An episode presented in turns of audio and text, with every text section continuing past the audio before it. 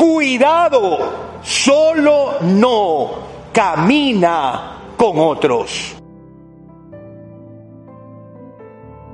Un mundo indolente es el que está ahora inquietando a Salomón en el retrato que él está construyendo al observar lo que está aconteciendo en medio de aquellos poderosos que oprimen, aquellos que sin ningún tipo de solidaridad se vuelcan para aprovecharse, para golpear, para destruir o para en medio de el camino aprovecharse de otros. Salomón está observando lo que en este retrato se produce, soledad. Muchos en medio de su dolor no tienen quien los acompañe. Y no hay duda de que vivimos en tiempos de un individualismo muy exacerbado, en medio del cual el pretender tener tiempo para otro resulta ser desafiante, porque la medida del éxito está en el hecho de cuán enfocado estoy en mi objetivo, en mi propósito, en mi meta y como es individual, el darme tiempo para otro resulta complejo. Pero la soledad tiene también su espacio, dirían algunos. Si Salomón habla de que todo tiene su tiempo, Podríamos decir, la soledad también lo tiene. Pero Salomón nos incita a pensar de que hay momentos para estar solos y momentos para estar acompañados. Pero en el momento del dolor, en el momento de la angustia, en el momento de la tristeza, en el momento difícil, cuán importante es estar con otros. Allí es donde entendemos esta dimensión de temporadas, temporadas. Pero no hay duda, la soledad tiene su tiempo, su presencia debe ser temporal, nunca permanente. Sí, hay momentos para estar solos, hay momentos para procesar mi dolor solo, pero jamás necesitamos asumir que el que está en dolor, que el que está en tristeza, quien está en angustia, no necesita la presencia de otro. Por eso entender la soledad como algo temporal será fundamental para poder transitar, para poder llevar esa transición fundamental en donde lo temporal cumple un propósito, lo permanente lo afirma. Lo temporal cumple un propósito, ese propósito requerido, necesario para un momento, pero lo permanente es el que lo afirma. Y allí entendemos que caminar con otros hace la diferencia. Dos son mejor que uno. ¿Lo escuchaste? Caminar con otros hace la diferencia. Dos son mejor que uno. Salomón, observando, dice algo extraordinario. También observé otro ejemplo de algo absurdo bajo el sol. Es el caso de un hombre que está totalmente solo, sin hijos ni hermanos. No obstante, trabaja mucho para acumular toda la riqueza posible.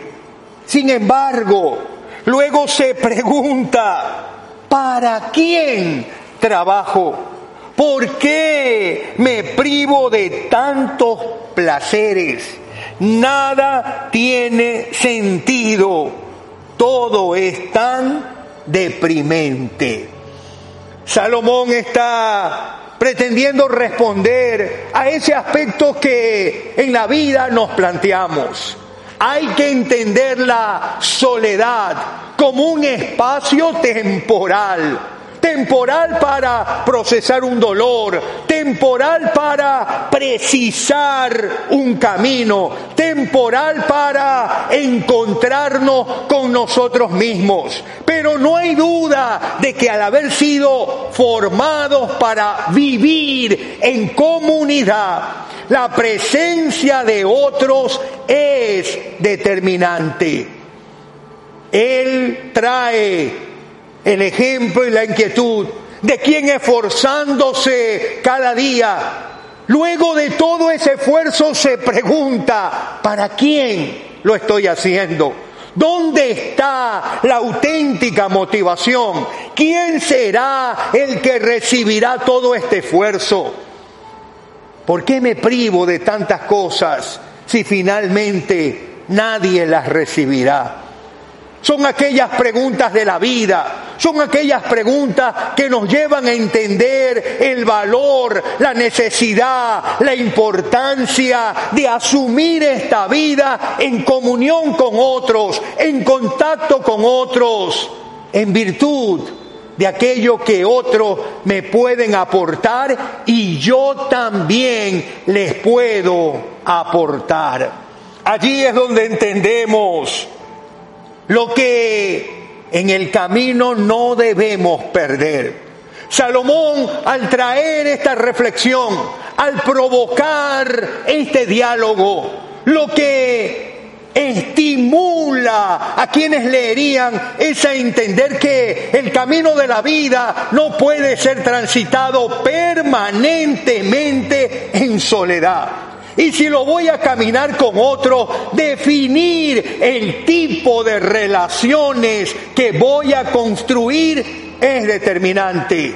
Por eso establece relaciones para la vida. Haz que lo temporal se convierta en permanente. Y me encanta esto, porque las relaciones para la vida terminan siendo permanentes nacen en un ambiente temporal, de repente en relaciones que se construyen en espacios impensados, en lo que podríamos llamar en esos espacios donde creímos que serían intrascendentes, pero es allí en medio de esos espacios impensados, donde somos animados a construir relaciones para la vida, relaciones de amistad, relaciones de hermandad, relaciones fraternales, relaciones que crucen lo temporal del momento y se focalicen en lo permanente de la vida. Pero es allí donde la decisión de establecer estas relaciones duraderas para la vida pasará por un elemento fundamental. ¿Con quién tenerlas? ¿Con quién desarrollarlas? ¿Con quién llevarlas a cabo? Escoge con quién vas a caminar. Examina sus huellas y decide. Sí, la soledad es algo que no puede ser lo permanente, sino lo temporal. Si cuando vivo mis angustias y mis dolores, necesito el consuelo, la afirmación, la palabra de otros, el saber escoger a ese otro o a esos otros será fundamental. Escoge entonces con quién vas a caminar. Y para escogerlo hay un elemento práctico que no debes olvidar. Examina sus huellas, examina sus huellas. ¿Cómo esas huellas te hablan a tu vida? ¿Qué huellas están dejando aquellos con los que quieres caminar? huellas de amor, huellas de solidaridad, huellas de empatía, huellas de nobleza. Si esas huellas son, síguelas y establece con esas personas relaciones permanentes. Escoge con quién vas a caminar. Examina las huellas de quienes vas a permitir que caminen contigo y decide. Pero allí entonces encontramos un elemento fundamental. Si vas a hacerlo de esa manera, hay una decisión clave. Vive de forma intencional. Sé un instrumento para el bien. Vive de forma intencional. ¿Quién decide seguir huellas deja huellas. Y eso es hermoso entender, porque al examinar las huellas de alguien con quien decides caminar, no olvides, tú estás dejando también huellas para otros que escogerán caminar contigo. Y allí la intencionalidad es determinante. Vivir de forma intencional. Y si de forma intencional vas a vivir, entonces considera tus palabras, considera tus actitudes, considera tus pensamientos, considera tu manera de relacionarte a otros. Porque así te convertirás en un instrumento para el bien.